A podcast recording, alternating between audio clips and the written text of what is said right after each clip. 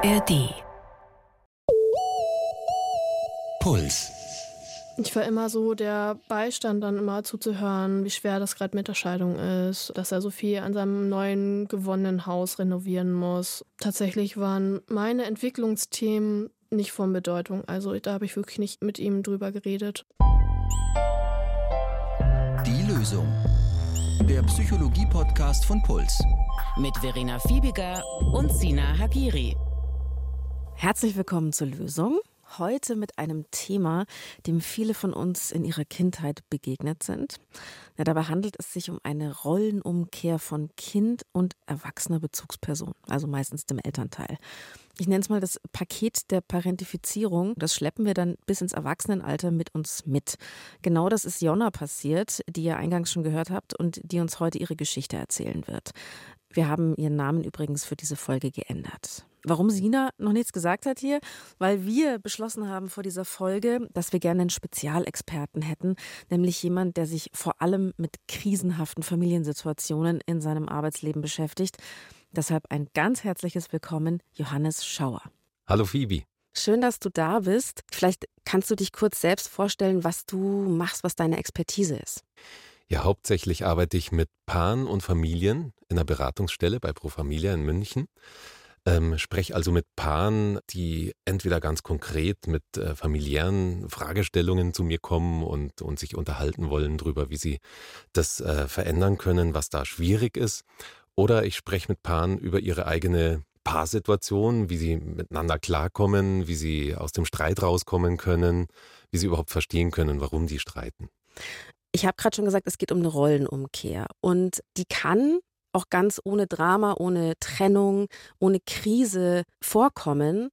Und zwar, wenn wir merken, dass unsere eigenen Eltern alt werden. Also wir sind ja gerne die IT-Experten an Weihnachten, die schnell mal irgendwie was einrichten, das Internet wieder zum Funktionieren bringen. Es kann aber auch sein, dass sich das dann irgendwann ausdehnt. Also dass wir merken, hui, die Eltern kriegen den Papierkram nicht mehr hin. Der Vater muss endlich mal zum Arzt und sich ein Hörgerät machen lassen. Und wenn ich nicht mitkomme, macht er das nicht. Ich kenne so dieses Gefühl oder die Vorstellung, wow, vielleicht muss ich mich kümmern irgendwann. Mhm. Ist es auch diese Rollenumkehr? In gewisser Weise schon, aber eine ganz natürliche.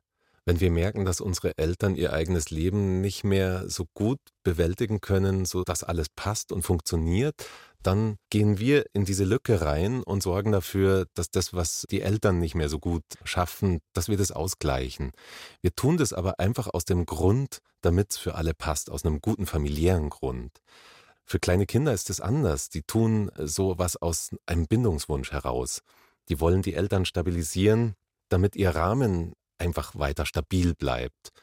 Wenn wir uns um unsere alten Eltern kümmern, dann ist es für uns gar nicht mehr so erheblich für die Frage unserer Entwicklung, ob sie bald sterben werden oder später.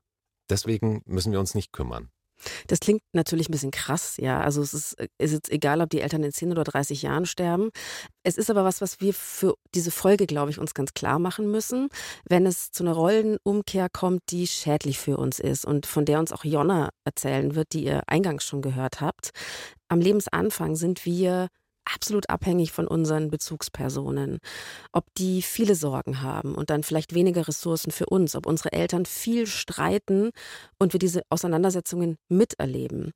Wir wollen uns heute von Jonna mal erzählen lassen, was sich während der Trennung ihrer Eltern und die Jahre danach immer wieder falsch für sie angefühlt hat, was das für Auswirkungen auf ihr Erwachsenenleben und ihre späteren Liebesbeziehungen hatte.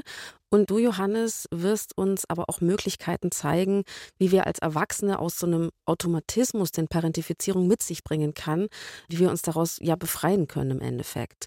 Was ich immer so absurd finde, ist, dass wir uns da irgendwie nicht dran erinnern können, aber dass wir als Kinder immer wollten, dass es unseren Eltern gut geht.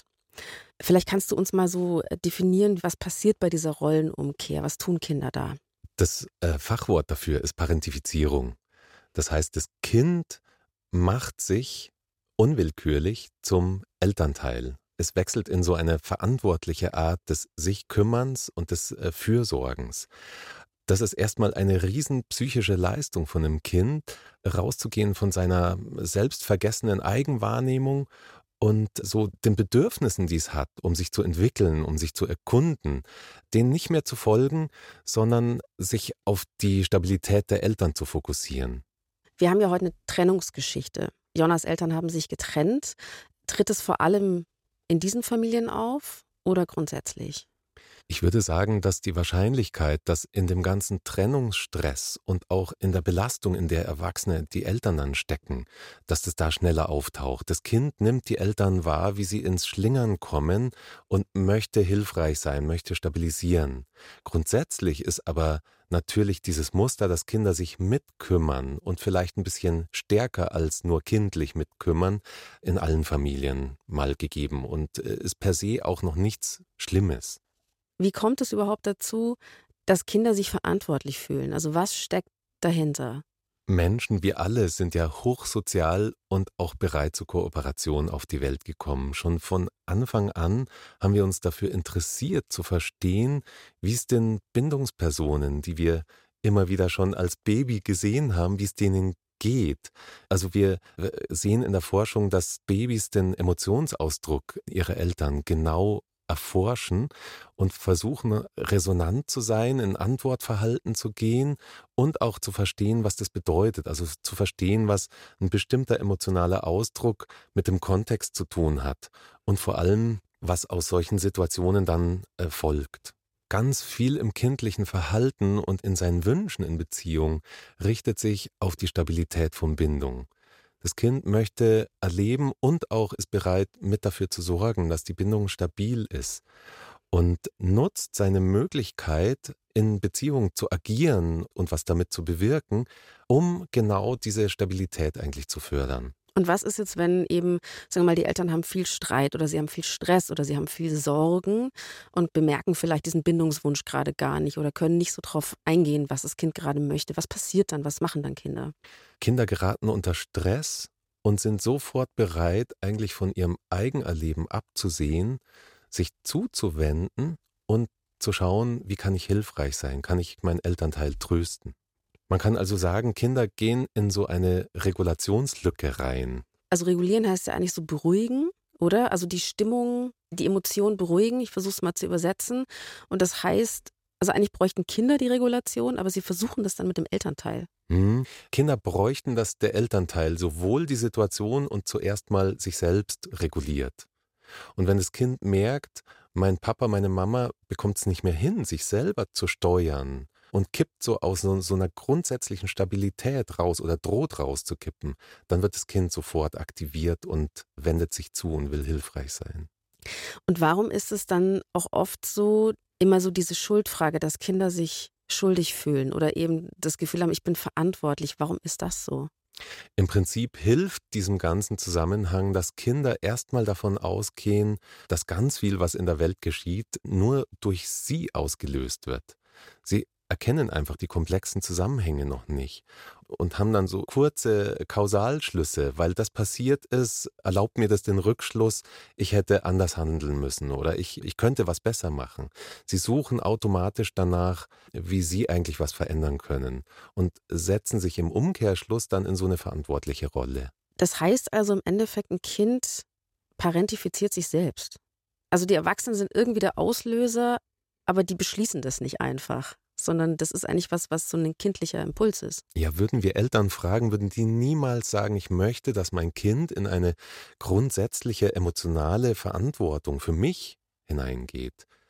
Das ist eher was, was unbemerkt geschieht und ist eher ein, ich würde es immer gerne als autonome Systementscheidung des Kindes markieren. Ich spreche viel mit Erwachsenen, die zurückblicken und aufgrund ihres aktuellen Erlebens in Beziehungen fragen, was ist denn da bei mir passiert?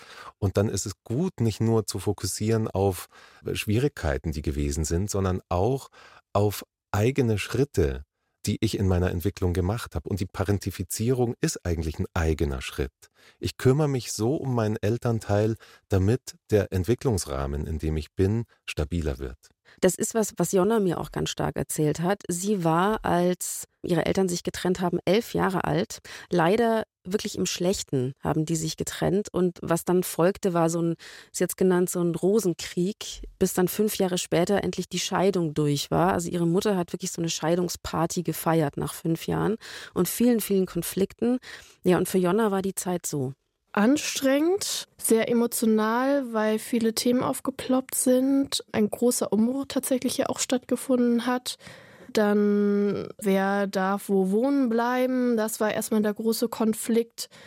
Wer behält welche Güter? Wer bekommt zum Beispiel das Haus, die Autos? Dann später war dann natürlich ein Punkt, wer bekommt das Sorgerecht, beziehungsweise wo möchte ich leben? Also da wurde ganz viel gerungen. Es kam zu vielen Gerichtsverhandlungen. Jonna hat mir erzählt, ihr Vater hat dann öfter in die nächsthöhere Instanz geklagt. Er durfte zum Beispiel nicht mehr in dem gemeinsamen Haus leben, ist dann doch gekommen. Dann kam die Polizei. Also wirklich Auseinandersetzungen, wo sie auch mit reingezogen worden ist. Also sie wurde vom Jugendamt befragt. Und im Endeffekt hat sie dann bei ihrer Mutter gelebt, was für sie eigentlich immer klar war, weil die war so die Konstante im Leben.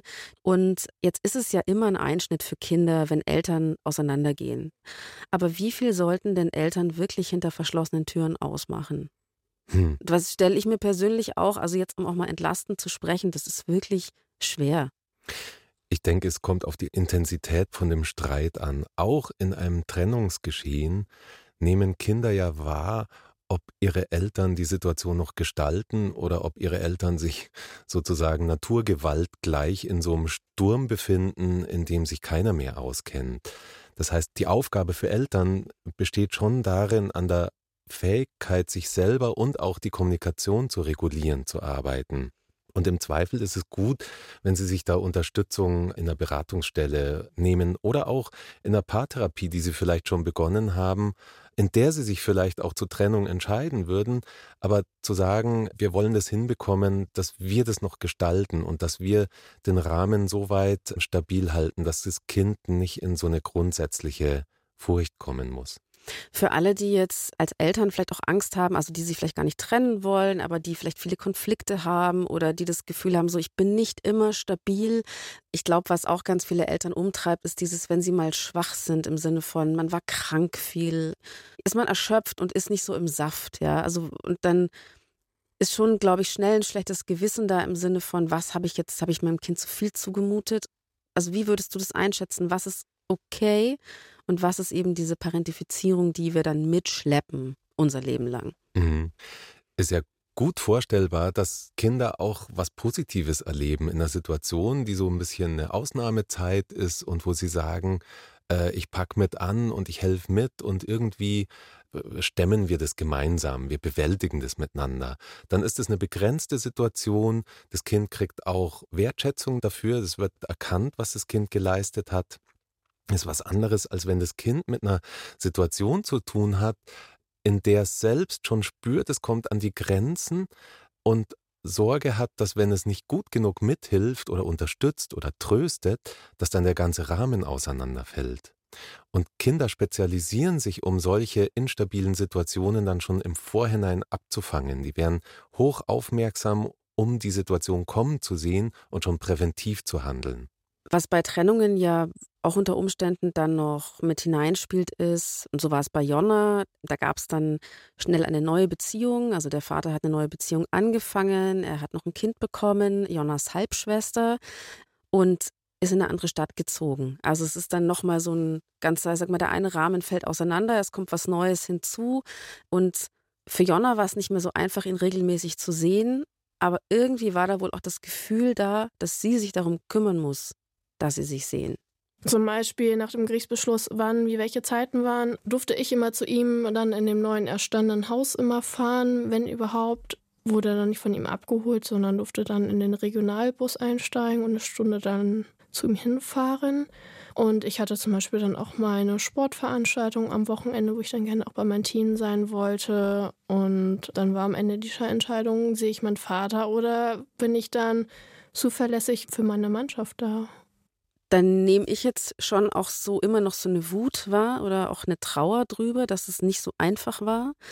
natürlich vielleicht auch mit dieser neuen Familie, in Klammern, die dann aber auch schnell wieder auseinandergegangen ist. Also das war auch nicht, auch für den Vater nicht stabilisierend, sondern da ging eigentlich das nächste Problem los, dass es für sie wirklich irgendwann so war, ich bin leidenschaftliche Handballspielerin und ich muss mein Team unterstützen und dann mache ich jetzt das am Wochenende und sehe ihn halt nicht.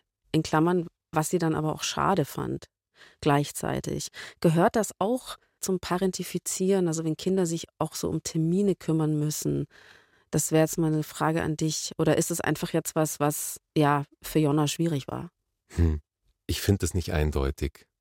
Ich würde eher die Aufmerksamkeit darauf richten, ob Jonna den Wunsch des Vaters, sie zu sehen, denn gespürt hat. Wer die Termine dann letztlich organisiert, ist vielleicht zweitrangig. Es wäre schon schön, wenn der Vater sich auch kümmert. Aber ganz besonders wichtig ist, dass sie merkt, es ist nicht nur ihre eigene Aufgabe, dafür zu sorgen, dass Kontakt und auch Beziehung und Bindung gelebt wird. Was auch ein Riesenthema war, und ich glaube, da ist es mit der Parentifizierung klarer, dass Jonna mit ihrem Vater ganz viele Problemgespräche hatte. Und da ging es nicht um sie und ihre Probleme, sondern um seine Sorgen und Nöte. Er ist selbstständig in einem sehr speziellen Bereich, wo er dann seine Zukunftsängste hat, dass er dann nicht den Arbeitgeber hier in Deutschland finden wird, sondern Angst hat, dass er ins Ausland muss und wollte dann auch entsprechend den Rat hören. Ja, ich das halte und einfach dann auch als Kanal des Zuhörens. Er wollte einfach so seinen Shit einfach loswerden, so ganz einfach formuliert. Und wo es dann auch schwer ist, was soll man darauf antworten? Weil man will ja natürlich den Vater nicht irgendwo dann irgendwann in China sitzen haben, sondern will ihn ja schon in der Nähe haben. Was ich bei Jonna super spannend fand, auch im Interview, dass ich das Gefühl hatte, manchmal spricht sie auch noch aus so einer Stimme heraus, die so, die von, also so eine frühere Stimme und dass sie dann aber auch in so eine erwachsene Wut wieder gegangen ist. So, mein Vater hat mit mir einfach seinen Mist besprochen und es ging nicht um mich. Und ich war damals erst ein Kind und dann war ich ein Teenager. Also fünf Jahre, bis sie 16 war, waren diese Riesenprobleme, mit denen sie konfrontiert war. Und das habe ich ganz stark im Gespräch gemerkt, dass sie da immer so gekippt ist. Auch in ihrer Kraft. Und mhm. dass die Wut eigentlich so schon auch was Kraftvolles da ist, aber dass es sie in dem Moment auch noch belastet gleichzeitig. Mir sind da selbst auch noch Geschichten eingefallen von äh, Freunden und Freundinnen von mir. Also als wir 15, 16 waren, es gab Ehekonflikte und zum Beispiel bei einem Freund von mir, da ist ein Elternteil fremdgegangen und der andere Elternteil hat es mit ihm haarklein besprochen. Also da ist man dann gemeinsam auf Detektivsuche gegangen. Wo hat das stattgefunden? Hier ist der Koffer gefunden worden mit irgendwelchen Utensilien drin. Also so, dass äh, das Kind wurde so zum äh, Komplizen, möchte ich fast sagen. Das Kind wurde, wurde sozusagen zum erweiterten Ich hinzugenommen, so, weil das Ich natürlich in so einer Partnerschaftssituation auch mächtig ins Schlingern kommt, erlebe ich als Elternteil potenziell eine Stärkung wenn mein Sohn, meine Tochter bei mir ist und wir zusammen rausfinden, was mir gerade geschehen ist auf der Paarebene. Und dass der oder die Jugendliche an der Stelle eigentlich recht hätte, wütend zu sein und zu sagen, äh, macht es nicht mit mir, das tut mir nicht gut, ich will mich eigentlich ablösen, ich will selbst vergessen, euch überlassen, wie ihr alles reguliert und will mich um meine Entwicklung kümmern, das ist eigentlich sehr verständlich. Und diese Wut, so kommt es mir vor, die kommt dann verspätet. Also die kam bei Jonna dann erst viel später. Und in der Situation hat sie aber natürlich versucht, so was könnte meinem Vater helfen, wie kann ich ihn beraten und hat sich dann auch noch Sorgen um ihre Halbschwester gemacht, die ja sehr, sehr viel jünger war, also elf, zwölf Jahre jünger und dachte sich dann, naja, wenn der Vater dann im Ausland sitzt, das ist ja schlecht für meine Halbschwester auch. Also diese ganzen Gedanken, die sie sich gemacht hat, und auf der anderen Seite hat sie auch dieses Verhältnis mit der Mutter, also das Teamsein mit der Mutter, das weiß ich auch von anderen Freundinnen, wo die Eltern sich getrennt haben, dass man dann, ich möchte nicht sagen wie ein Paar ist mit dem anderen Elternteil, aber trotzdem so das Team, das jetzt so den Alltag miteinander stemmt. Und da muss man aber sagen, sie spricht sehr warm von ihrer Mutter, so dass das war so die, auf die konnte sie sich verlassen. Die hat als Alleinerziehende im Schichtdienst gearbeitet und hat aber, finde ich zum Beispiel auch für Jonna was organisiert, was, glaube ich, auch stärkend sein kann. Also hat sich mit einer anderen Mutter zusammengetan, die auch im Krankenhaus Schicht gearbeitet hat. Und dann haben die wechselseitig die Kinder betreut. Also dass das Kind immer in einer fixen anderen Familie war, wenn die Mutter gearbeitet hat. Kenne ich auch persönlich eine Geschichte, wo ich das Gefühl hatte, so, ah, das ist eigentlich auch was Stärkendes, was man in so einer Situation schaffen kann. Total. Und was ich interessant finde an den Beispielen ist, dass der betreffende Elternteil an der Stelle merkt, ich schaffe nicht alles, weil ich arbeiten gehen muss oder weil ich depressiv bin, könnte auch sein. Und ich sorge dafür, dass mein Kind aber auch einen Rahmen zur Verfügung hat, wo es mal frei sein kann von all dem. Und das kann auch bei einer anderen Familie, in einer Gruppe, in einem Verein sein. Wenn ich mich als Elternteil drum kümmere, wird deutlich, das Kind kriegt, was es braucht, aber nicht immer nur von mir. Das finde ich auch interessant, dass äh, Jonna in der Zeit schon sehr auch, ähm, ich sag mal jetzt, verantwortlich unterwegs war. Also die war in der evangelischen Jugendfreizeit in verantwortungsvollsten Positionen, hat dort Dinge gemanagt, Gruppen geleitet, ja, und sich da sehr erwachsen, möchte ich sagen, engagiert auch. Und auch das habe ich schon von Freundinnen gehört, die dann irgendwie, weiß ich nicht, bei den Pfadfindern sind oder sich irgendwie so was suchen, wo sie ihre eigene Welt noch haben. Und wo sie das kombinieren. Sie können das gut, verantwortlich zu sein. Sie kennen das, über Verantwortung in Beziehung zu gehen und erleben aber gleichzeitig auch einen Rahmen, in dem sie autonom sein können und mal unbelastet. Was ich noch gar nicht erzählt habe und was vielleicht jetzt passt, ich habe mit Jonna schon mal vor drei Jahren gesprochen. Da hatte sie sich bei uns gemeldet bei der Lösung und wollte sich ein bisschen über eine Folge beschweren, die wir gemacht haben oder so einen Hinweis geben. Da ging es um eine Folge zum Thema Treue, Schrägstrich Untreue, wo sich quasi ein Partner fremd verliebt hat, in Anführungsstrichen, also sich einfach in jemanden verliebt hat und dann dieses ganze Familiensystem sich geändert hat. Und da hat sie uns geschrieben, ihr habt nicht auf die Kinder geschaut und ähm, das habt ihr nicht besprochen, wie ging es denen eigentlich? Und das würde ich mir wünschen. Und da hatten wir ein super intensives Gespräch, da war sie 27 und ich hatte damals bei dem Gespräch das Gefühl, das ist noch total frisch bei ihr. Also vom Gefühl her ist es noch ganz präsent, obwohl die Trennung schon so lange her ist.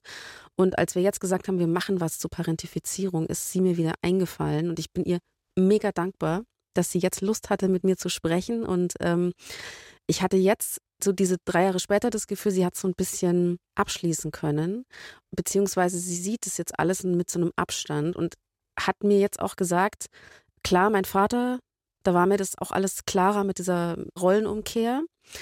Und ich würde immer sagen, meine Mama ist super und das, das haben wir gut hingekriegt zusammen. Aber sie ist dann später ausgezogen, hat in der WG gelebt und ihre Mitbewohnerinnen haben sie immer auf was aufmerksam gemacht, was sie früher so gar nicht wahrgenommen hat. Und das spricht dir jetzt mal vor, was du dazu sagst.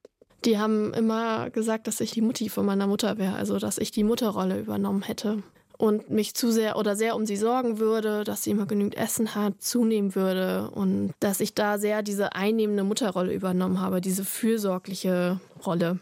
Zum Beispiel, wenn sie zu Besuch ist, dass ich immer viel gekocht habe mit möglichst viel Fett, damit sie endlich was zu essen bekommt. Durch ihren Schichtdienst bekommt sie das nicht so gerne hin, dass sie regelmäßig und gut isst. Und dann habe ich zum Beispiel auch mal diese kochende Mutterrolle gerne übernommen, wenn ich zum Beispiel daheim war oder sie zu Besuch. Zeigt als gutes Beispiel, dass das Verhältnis zwischen Kind und Elternteil total in Ordnung sein kann und dass es trotzdem dazu gekommen ist, dass das Kind mehr auf sich nimmt als normal dass das Kind vorausschauend äh, plant, was kann ich tun, damit meine Mutter nicht in eine schwierige Gesundheitslage kommt. Vielleicht müsst ihr jetzt auch gerade an Situationen in eurer Kindheit oder Jugend denken, wo euch vielleicht ja Dinge zugemutet worden sind, die euch zu viel waren oder wo ihr vielleicht funktionieren musstet oder Gesprächspartnerin wart. Ja, bei Problemen, die euch gar nichts angegangen sind in der Zeit und überhaupt als Kind. Vielleicht ist es aber auch so, dass ihr selber Kinder habt und jetzt an den letzten Streit denkt, der leider doch wieder vor dem Kind stattgefunden hat oder nachdem ihr euch über den anderen beschwert habt beim Kind, kommt ja auch sehr schnell vor. Ja, vielleicht hier nochmal so dieses Niemand macht immer alles perfekt. Das muss auch überhaupt nicht sein, sondern es geht wirklich da um die Intensität und vielleicht auch um diese Fähigkeit, dass wir so schwierige Situationen reflektieren lernen. So was, was könnte ich denn anders machen nächstes Mal? Und was ist eine erwachsene Herangehensweise? Bin ich das Opfer der Umstände? Muss ich jedes Mal komplett austicken? Oder wie kann ich es für mein Kind erträglich machen? Weil, und darauf kommen wir jetzt zu sprechen, Parentifizierung hat ja, Johannes, eine konkrete Auswirkungen. Und zwar nicht nur in dem Moment. Kinder sind ja eigentlich mit dem Aufbau ihres eigenen Selbst beschäftigt. Die müssen dafür, sich kennenzulernen und, und irgendwo sich äh, die eigene Persönlichkeit zu bilden, müssen sie sich ganz viel selbst ausprobieren. Durch äh, Spiel, durch selbstvergessenes Rumsitzen, durch Ausmachen mit Freunden. Ganz, ganz viel müssen die ihren Impulsen folgen. Und wenn die Bindungsperson oder beide Bindungspersonen instabil sind, dann geht der Blick so weg von sich selbst. Und dann kollidiert so die Stabilität der Bindungsperson mit dieser freien Selbsterfahrung, Selbsterprobung und Selbstentfaltung. Und da verliert immer die Selbstentwicklung. So, das Familiensystem geht immer vor. Das muss stabil sein. Das heißt, das Kind lernt unwillkürlich, sich zu einem immer früheren Zeitpunkt schon selbst zu kontrollieren und spürt irgendwann nicht mehr die eigenen Affekte, die äh, so eher Unruhe erzeugen würden. Wenn das Kind spielen gehen will und der Streit ist gerade instabil, dann wird das Kind Schritt für Schritt lernen, gar nicht mehr spielen gehen zu wollen, wenn es merkt, jetzt könnte ein Streit entstehen. Dann wird sich lieber um die Stabilisierung einer schwimmenden Situation kümmern, als so selbstvergessen ins Spiel zu gehen. Das heißt, das Geschehen, was kritisch ist, fokussiert gar nicht nur darauf, was geschieht jetzt gerade, sondern wie beeinträchtigt das längerfristig die Entwicklung des Kindes, weil es nicht mehr auf sich selbst schaut. Bei Jonna war es auch so, dass es ja direkt in ihrer Pubertät, in ihrer Jugend, in ihrem Erwachsenenwerden war. Und da habe ich sie gefragt, so was ähm, wie warst du denn drauf eigentlich? Ja, funktionieren. Ich war eher zurückgezogen. Ich würde das so beschreiben, ich habe meine ganze Pubertät eher im Studium nachgeholt. Also die ganzen wütigen Feierphasen gingen dann eher dann im Studium los oder während des Studiums, dass ich dann das Gefühl hatte, alles nachholen zu dürfen.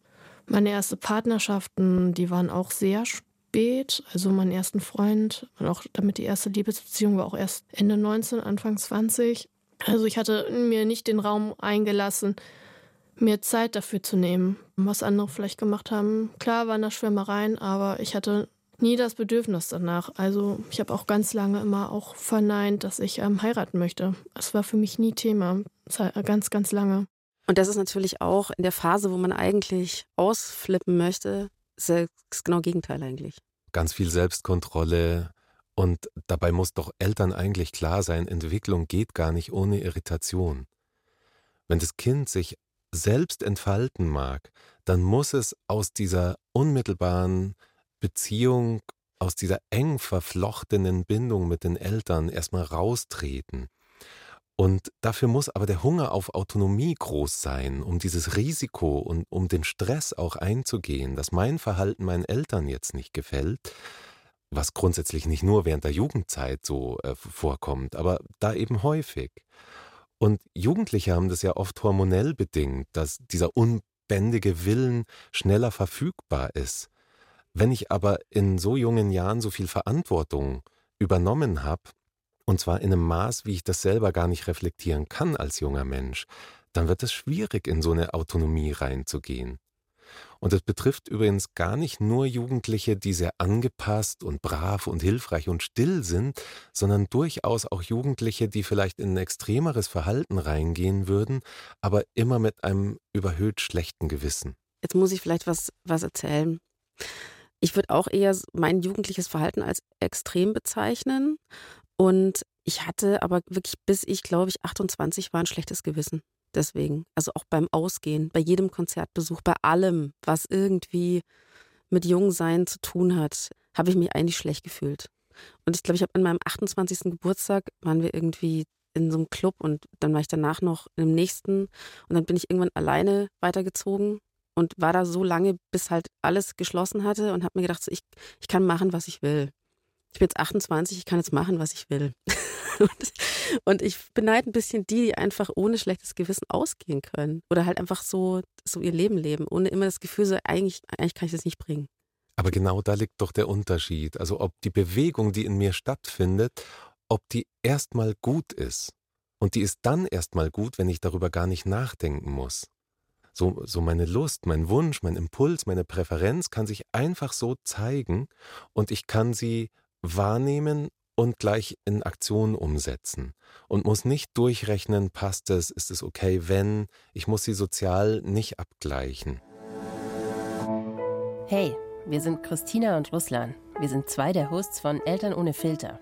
Und abgesehen davon auch selbst Eltern, so wie alle bei uns im Team. Und deswegen stellen wir uns, wie alle anderen natürlich auch, die klassischen großen Fragen zum Elternsein. Ihr wisst schon, wann habe ich eigentlich mal Zeit für mich? Wer bin ich, wenn ich nur ich bin? Bin ich eigentlich der einzige Vater, dessen Kind eine Stunde braucht, bevor es aus dem Haus geht? Überhaupt. Kriegen andere das alles wirklich so viel besser gebacken als ich? Oder sitzen auch die manchmal verzweifelt am Küchentisch und denken sich, was zur Hölle? Für alle Eltern, die mal ganz ehrlich Elterngespräche hören wollen, statt gut gemeinter, aber schlecht umsetzbarer Ratschläge, für die ist unser Podcast genau das Richtige, weil bei uns sprechen Eltern ehrlich. Eben ohne Filter. Genau, Eltern ohne Filter. Und die findet ihr bei uns auch auf unserem Instagram-Kanal. Das heißt also, eine starke Parentifizierung kann die Autonomie hemmen oder kann vielleicht auch extremes Verhalten auslösen, so dass Jugendliche dann so extra dagegen gehen, aber trotzdem ist es nicht angenehm, was dann passiert. Was kann noch passieren für unser weiteres Leben? Also, dass die Selbstwahrnehmung nicht so gut verfügbar ist bei wichtigen Entscheidungen, wo dann unklar ist, wenn ich mich irgendwo verpflichte, bin ich dann eigentlich noch frei? Kann ich dann eigentlich, wenn ich mich in eine Beziehung begebe, kann ich dann eigentlich noch sagen, was ich will? So? Vielleicht aber sogar noch auf einem vorgelagerten Level, nehme ich überhaupt wahr, was ich will? Nehme ich überhaupt wahr, was ich fühle? In vielen Situationen würden wir sagen, ja klar, aber im unmittelbaren äh, Kontakt mit Menschen, auch in Freundschaften, ist es oft gar nicht so verfügbar. Da richten wir uns dann in dem Muster gern nach der anderen Person und erleben eine gute Beziehung, wenn das, was passiert, der anderen Person gefällt. Ich hatte Jonna nämlich gefragt, wie es ihr dann, als sie mal Liebesbeziehungen hatte, wie es ihr dann damit ging und wie sie ihre Ex-Freunde eigentlich beschreiben würde.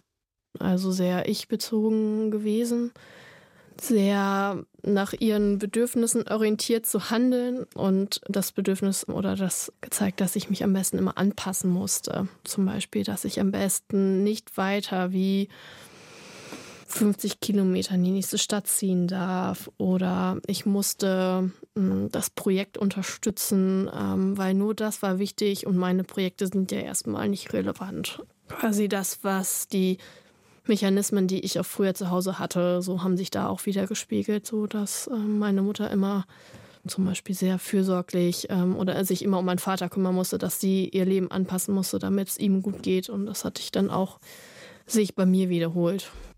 Was ich so spannend finde dran ist, dass es, also wie viele verschiedene Einflüsse es da auf uns gibt. Also, dass wir einerseits haben wir vielleicht so Partnerschaftsdynamiken, die wir vorgelebt bekommen, dann in Kombination mit der jeweiligen Beziehung zu den einzelnen Elternteilen. Und jetzt kommt für mich noch so ein weiterer Aspekt dazu, nämlich dieses, durfte ich eigentlich Kind sein? Durfte ich eigentlich wahrnehmen, was ich gerade möchte? Und wenn ich das nicht durfte, dass ich das in meinen späteren Beziehungen auch erstmal gar nicht wahrnehme und vielleicht auch nicht denke, so ich bin es übrigens auch wert, dass ich meine Pläne und Ziele verfolgen darf. Wir suchen ja oft was, was wir kennen. Wir lieben, das Gewohnte zu finden und erleben auch eine Vertrautheit mit dem Gewohnten und suchen uns unwillkürlich dann wieder gegenüber, mit denen wir ein ähnliches Beziehungsmuster wieder leben können. Und wenn das stabil stattfindet und dann ein gewisses Vertrauen und auch eine, ja, ein enger Bezug entsteht, dann denken wir und erleben ein gewisses Maß an Erfüllung. Aber immer unter den Abstrichen, die wir immer noch machen. Abstriche an Selbstwahrnehmung und Selbstäußerung. Das heißt also, Parentifizierung, wenn sie sehr stark ist, kann unser Bindungsmuster, ich sag mal, akzentuieren, also dass wir uns vielleicht so eine komplementäre Person suchen, die vermeintlich gut zu uns passt, beziehungsweise zu dem, wie wir Beziehungen kennengelernt haben. An was ich mich gerade auch wieder sehe, ist dieses Gefühl, ich, wir hatten auch mal eine Folge dazu gemacht, da habe ich erzählt, dass ich oft das Gefühl habe, ich bin so ein Chamäleon. So wie Leute reden, dass ich das übernehme, dass ich so gleich schwinge und dass ich das nicht kontrollieren kann. Also immer dieses so mitgehen. Und manchmal möchte ich aber eigentlich ich selbst sein. Ist es wirklich so, dass Menschen, die sowas erfahren haben, sich so gleichschalten, damit sie Harmonie erleben? Mhm. Damit es schön ist irgendwie. Also Harmonie bedeutet ja, es ist gelungen, dass Ruhe ist. Und Optimalerweise würde Harmonie bedeuten, zwei unterschiedliche Teile sind irgendwie übereingekommen. Die haben sich getroffen, die haben, haben einen Weg gefunden, miteinander gut zu sein, trotz ihrer Unterschiedlichkeit. Wenn ich aber als Kind darauf fokussiert war, meine Elternteile nicht durch noch mehr Komplexität zu stören und die Situation zu stabilisieren, dann habe ich eher geschaut, dass ich ähnlich bin, dass ich dem entspreche, was die gerade bringen. Und dann ist meine Idee von gutem Kontakt eher geworden, ich gleiche mich dir an. Das erleben Menschen auch als angenehm, wenn ihr Gegenüber sich auf sie einstellt. Und dann ist vertrackterweise eigentlich das Ergebnis, dass ich merke, okay, durch Selbstangleichung kann ich Harmonie kontrollieren. Und ich denke, das ist eine Harmonie zwischen zwei Menschen, aber ganz genau genommen ist es deine Harmonie mit dir selbst, in der ich dann auch noch ein bisschen Platz finde. Es ist keine Harmonie, in der ich mich auch voll zeige. Sondern eigentlich geht dann der parentifizierte Mensch immer in Distanz zu sich selbst. Wir leben nicht das, was wir dann leben möchten. Das ist sehr gut ausgedrückt. Danke. Wir kommen zur Lösung. Und äh, was schon mal, glaube ich, ganz schön zu sagen ist, für Jonna ist es gelungen, dass sie ein bisschen einen Cut machen konnte. Also wir haben ja jetzt quasi wieder miteinander gesprochen und sie hat mir erzählt, sie hat eigentlich mit ihrem Vater so ein bisschen so Frieden schließen können, also hat mit ihm nach wie vor Kontakt. Es gab aber so einen gemeinsamen Moment, wo sie auch wirklich gespürt hat, dass er Dinge bedauert, also dass es ihm leid tut und dass sie aber trotzdem gleichzeitig darauf gar nicht mehr angewiesen ist. Sie ist nicht mehr davon abhängig, wie er sich verhält. Sie hat Dinge einfach alleine geschafft und sie kann in Kontakt gehen, wenn sie möchte und kann sich um sich selbst kümmern. Sie hat jetzt zum ersten Mal auch eine Beziehung, in der sie sich aufgehoben fühlt, wo sie das Gefühl hat, so, ich muss mich nicht so anpassen, meine Entwicklung ist auch wichtig. Und das finde ich sehr, sehr schön, dass ihr das gelungen ist. Und Du hast mir im Vorfeld gesagt, Johannes, ähm, in der Lösung, die jetzt gleich kommt, gibt es einen kleinen DIY-Ansatz, also was wir selbst tun können, wenn wir merken, dass wir in unseren Beziehungen in so einem Muster gefangen sind. Aber, ähm, das soll ich an dieser Stelle betonen, dass wenn jemand eine ausgeprägte Version der Parentifizierung hat, also wenn das einfach sehr stark ist, dass es da wirklich eine längere Bearbeitung innerhalb einer Therapie braucht. Also scheut euch nicht, euch Hilfe zu suchen, wenn ihr alleine nicht klarkommt.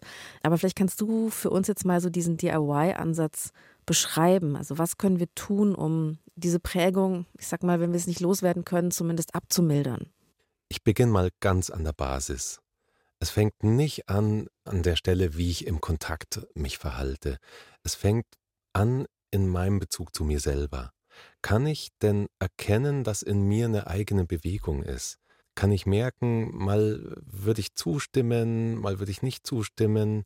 Ein ganz interessantes Experiment finde ich für manche Leute, in eine Pinakothek zu gehen, sich irgendwo hinzustellen vor ein Werk und zu schauen, gefällt mir das oder nicht um so die eigene Schwingung zu merken, um zu bemerken, in mir ist so eine Ebene, auf der gibt es eine Tendenz, die will sich manchmal zuwenden zu einer Möglichkeit, manchmal will sie sich abwenden, manchmal ist sie vielleicht indifferent. Und diese Eigenbewegung zu entdecken und der eine Wichtigkeit zu geben, sich dafür zu interessieren und äh, die aufzuwerten in sich, das ist eigentlich mal die Grundbasis. Das heißt also erstmal zu fühlen, ich habe auch eine Meinung, ich habe auch eine Haltung, ich habe auch ein Gefühl zu den Dingen. Ja, genau und war eine Meinung und eine Haltung, die nur aus mir kommt, für die ich die Quelle bin. Und wenn ich das gefunden habe, dann kann ich mich fragen, wie kann mir das bewusst werden? Wenn ich allein irgendwo äh, über was nachdenke, dann ist es oft viel einfacher, dass mir was bewusst wird. Sobald es in irgendeinem anstrengenderen Kontext oder in einem Freundschaftskontakt passiert, ist so die Frage, kann das so an die Oberfläche in mir kommen, dass ich merke, so ist es für mich. Ich nutze in Gesprächen oft gerne das Wort eigentlich. So, wo ich mich fragen kann, wie ist es denn eigentlich für mich? Also wenn in mir so diese gut erlernte Bewegung kommt, naja, ich guck mal, wie es für mein Gegenüber ist und dann finde ich das auch ganz gut, weil es ist ja mein Freund oder meine Freundin, dass ich dann noch kurz inhalte und frage, und wie ist es eigentlich für mich? Und vielleicht weiß ich es noch gar nicht, vielleicht merke ich aber, ich hätte noch gern ein bisschen Zeit drüber nachzudenken und dem dann Raum geben, also diesem Bewusstmachen Raum geben. Dass ich davon ausgehe, es gibt ein Befinden auf meiner Seite und ich möchte dem gern Worte verleihen. Wie heißt es eigentlich? Und erst dann, wenn das langsam für mich selbst so an die Oberfläche kommt, dann kann ich drüber nachdenken, wie teile ich das eigentlich mit. So, und hier habe ich jetzt mal einen wichtigen Punkt, Johannes. Ich persönlich finde es nicht einfach, also wenn ich eine ganz, ich merke, ich habe eine ganz starke Haltung zu einer Sache oder ich möchte das jetzt für mich so durchsetzen oder das gibt für mich jetzt einfach den einen Weg, der andere ist schlecht für mich. Wie schaffe ich das denn auf eine gute Art? Also, weil ich glaube, dass es ganz vielen Leuten so geht, dass sie ganz lange sich anpassen, zurückstecken, auf den anderen eingehen und irgendwann platzt es dann heraus und es ist viel zu viel und nicht souverän und zurückgelehnt und locker. Ich würde es gern so und so machen. Wir hatten da auch mal eine Folge dazu, dominant freundlich. Sag ich mal meine Meinung. Was war das nochmal für eine Folge? Mit dem Kieslerkreis. Der Kieslerkreis. Du weißt es natürlich. Genau. Der, der Kieslerkreis, äh, da ging es darum, dominant freundlich zu werden. Da habe ich auch gesagt, ja, und dann explodiert halt die Person, die es einfach nicht gelernt hat, wie man dominant freundlich mhm. sich vertritt. Warum ist es denn so, dass das so schwer fällt? Also, wenn ich endlich wahrgenommen habe, was, was spüre ich, was will ich, dass es so schwer fällt in der Situation. Ich glaube, der erste Schritt ist es vielleicht zu, zu korrigieren. Also, ich habe zugestimmt, dann rufe ich nochmal an und sage, du, nee, sorry, war eine schlechte Idee. Aber das in dem Moment, sich dazu vertreten, ich glaube, dass es ganz vielen schwer fällt. Ohne dann vielleicht so zu explodieren, auf den Tisch zu hauen, die Tür zuzuknallen, rauszurennen. Ja, die sind es dann auch nicht gewohnt, das zu tun. Wenn Menschen so stark in dem Muster sind, ich halte an mich, ich nehme unterschiedliche Affekte zu dem, was du gerade willst oder erlebst ähm, und, und Präferenz nehme ich gar nicht so wahr, dann ist es nicht so leicht, da einfach drüber zu steigen und dann erstmal zu merken, was ich will und dann eben auch gleich das noch auszusprechen. Und das ist oft so ein paradoxes Drübersteigen über die eigene Neigung an mich zu halten. Und das ist oft, das kann, kann, man ja auch bei Kindern und Jugendlichen super beobachten, das ist oft erstmal eruptiv und plötzlich und hart. So, und wenn wir fragen, wie kann ich denn in eine ruhige, solide Mitteilung finden, dann würde ich das eigentlich kleinstufig machen. Also fantastisch wäre, wenn ich merke, in mir ist eine Bewegung, ich habe auch eine Idee, was ich eigentlich sagen will und eigentlich empfinde, ich kann es aber noch gar nicht in Worte fassen, wäre fantastisch, ein stimmliches Geräusch zu machen. Wie hm, ha, hm, ja, da, damit Dann weiß der andere schon, hm, die äh, hm, schon wieder. Sie hm, schon wieder. Aber immerhin, dann spüre ich auch meinen Körper, kann vielleicht im nächsten Schritt sagen, ich würde dir gern beschreiben, was ich dazu denke, weiß noch nicht, ob mir das gelingt. Also das wäre schon ein tolles Selbstpriming, um so zu spuren, ich möchte das ausdrücken, ich weiß aber noch nicht genau, wird mir das jetzt gut gelingen. Und dann kann ich es mal in Worte fassen, was für mich da eine Rolle spielt. Ich muss vielleicht noch nicht sagen, ich stimme dir nicht zu, ich finde, du solltest das anders sehen oder wir müssen das anders machen, sondern kann vielleicht erst mal beschreiben, hm, auf den und den Ebenen, äh, da sehe ich Aspekte, die spielen da für mich eine Rolle. Und da merke ich, da ist es für mich vielleicht noch ein bisschen unterschiedlich wie für dich. Das wäre schon ziemlich mutig weil es so dem Prinzip, die unbedingte Harmonie, die dir gerecht wird, zu wahren, widerspricht. Und über solche Erfahrungen, die möglicherweise total gut verlaufen, weil das Gegenüber das interessant findet, sich auszutauschen, wird es selbst auch ein bisschen mutiger. Wir können dann ein bisschen stärker in die Mitteilung gehen, in kleinen Schritten. Dann fasse ich das nochmal kurz zusammen. Also wenn wir da Probleme haben, in Beziehungen im Erwachsenenalter auch, das hast du mir nämlich auch gesagt, das fand ich super spannend. Unterschiedlichkeit ist okay. Wir müssen da nicht drüber bügeln. Das heißt nicht, dass wir gleich einen Riesenkonflikt haben, uns trennen müssen und uns anschreien, sondern wir dürfen wahrnehmen, da ist was in mir, das hat auch einen Standpunkt. Ich muss nur irgendwie gucken, dass ich den vermitteln kann. Und das ist wahrscheinlich auch sehr viel Übung und sich selbst verzeihen und immer wieder sagen, es ist nicht so einfach für mich, aber ich probiere das jetzt weiter, um auch in meinen Beziehungen, Freundschaften, vielleicht am Arbeitsplatz besser sein zu können, weil es einfach unangenehm ist, sich immer wegzudrücken. Und es ist beeindruckend, wenn ich dir zuhöre, dann höre ich, das ist nicht so einfach. Das mm -mm. ergibt sich nicht von selbst. Und das bedeutet, dass es ganz schön viel Spannung mit sich bringt. Auch Situationen des Scheiterns, in denen es mir dann nicht gut geht. Und das zu akzeptieren und zu sagen, ich lasse nicht locker. ich darf mich entfalten und äh, auch wenn das über ungewisse, komische, schwierige Situationen geht, gehe ich da durch und akzeptiere auch diese schwierigen Gefühle um meiner eigenen Entwicklung willen. Dann sage ich ganz herzlichen Dank, lieber Johannes Schauer, dass du heute hier warst und uns an deiner Expertise hast teilhaben lassen und uns ganz viel erzählt hast und erklärt hast. Also mir ist viel klar geworden. Danke, danke. dir. Ja, für mich war unser Gespräch spannend. Danke dir. Und ich danke natürlich ganz herzlich Jonna, dass du deine Geschichte hier erzählt hast. Und danke euch fürs Zuhören. Wenn ihr Fragen habt zu dieser Folge oder euch was eingefallen ist, was ihr mitteilen wollt, dann schreibt bitte gerne eine E-Mail an die.loesung.deinpuls.de.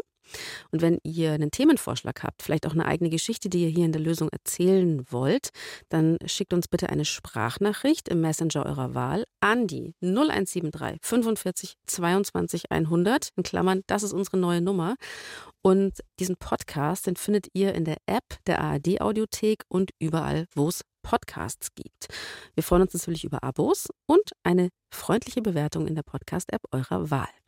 Die Redaktion hatten Alexander Loos und Marion Lichtenauer. Produktion Christoph Tampe. Community Management Felisa Walter. Sounddesign Benedikt Wiesmeier und Enno Rangnick. Grafik Max Hofstetter, Lea Tanzer, Veronika Grenzebach und Christopher Roos von Rosen.